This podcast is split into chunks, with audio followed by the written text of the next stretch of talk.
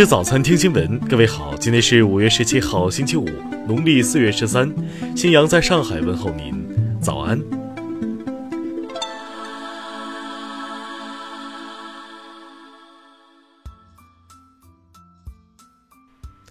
首先来关注头条消息：美再发涉华为禁止令，我外交部回应。当地时间十五号，美国总统特朗普签署行政命令。以此要求美国企业不得使用对国家安全构成风险的企业所生产的电信设备。此外，美国商务部将华为及其七十个关联企业列入实体清单，禁止华为在未经美国政府批准的情况下从美国企业获得元器件和相关技术。十六号下午，外交部发言人陆康就此事表示。中方一贯要求自己的企业认真严格执行国家出口管制法相关的法律法规，履行中方所承担的出口管制相关的义务。在海外经营过程中，我们也要求中方企业能够遵守所在国的法律法规，合法合规地开展经营。陆康强调，中方坚决反对任何国家根据自己的国内法对中国的实体实施单边制裁。我们敦促美方停止错误的做法，中方也会采取进一步必要的措施来坚决维护中国企业的合法权益。听新闻早餐知天下大事。商务部昨天表示，中美贸易摩擦升级将会对中美两国经济和世界经济产生一定影响，但就中国经济而言，影响完全可控。数据显示。四月份，我国实际使用外资金额六百二十九点五亿元人民币，同比增长百分之六点三。农业农村部近日发布通知，单位和个人不得擅自公布非洲猪瘟病毒监测相关消息。工信部日前表示，携号转网技术已经成熟，但还有相当数量的第三方 App 跟不上，这将是在全国推广阶段需要努力的方向。四月份。七十个大中城市中有六十七城新建商品住宅价格环比上涨，其中北上广深分别涨百分之零点五、涨百分之零点三、涨百分之一点一、涨百分之零点四。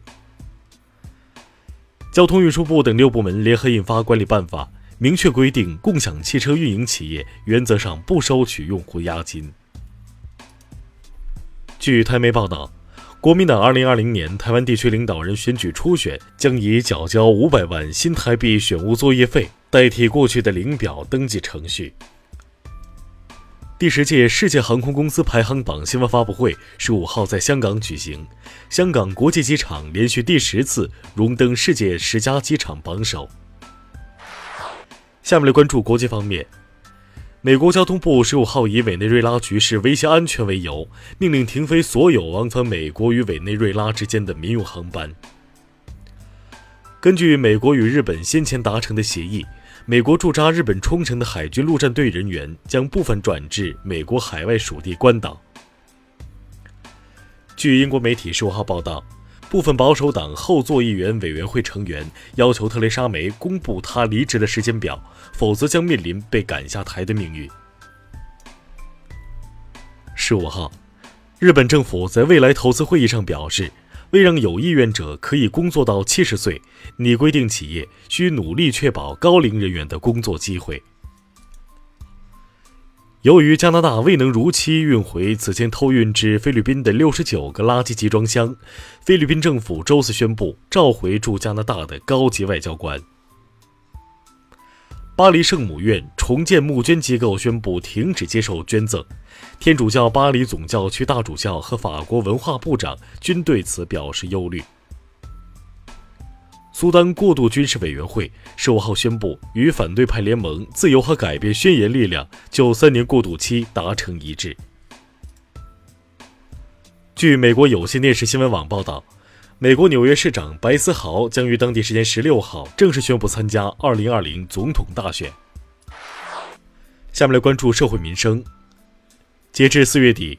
浙江台州已发现违规领取养老金的服刑人员两百余人，涉案金额达三百六十余万元，其中已有一百余人被停发基本养老金。近日，常州一对夫妻因陪娃写作业大打出手，丈夫一脚踢破妻子脾脏，目前丈夫因涉嫌故意伤害罪已被移送检察机关审查起诉。淮安市某出租楼下电瓶车起火，导致两人死亡。近日，法院作出一审判决，电瓶车所有者负全责，赔偿死者家属九十六万余元。近日，太和民警也想要加盟奶茶店，与涉嫌诈骗三百三十万的女逃犯杨某聊天，并将其约在某餐厅见面，随后成功将其抓获。十六号。杭州市西湖区人民检察院依法以涉嫌故意伤害罪对刺伤浙大保安的外卖员刘某批准逮捕。下面来关注文化体育。经中国足球协会批准，中超联赛将有望于今年六月份投入使用 3D 虚拟越位线技术。十六号，英格兰官方公布新一期大名单，桑乔、斯特林领衔。近日。《权力的游戏》剧迷在网络上发起请愿活动，要求重拍第八季。剧民普遍认为，这部剧值得拥有一个说得通的结局。嫦娥四号证实，月球背面蔓延物质为橄榄石低钙灰石，这将为完善月球形成与演化模型提供支撑。以上就是今天新闻早餐的全部内容，请微信搜索 xwzc 零二幺。也就是新闻早餐拼音首字母再加数字零二幺。如果您觉得节目不错，请在下方拇指处为我们点赞。一日之计在于晨，新闻早餐不能少。咱们明天不见不散。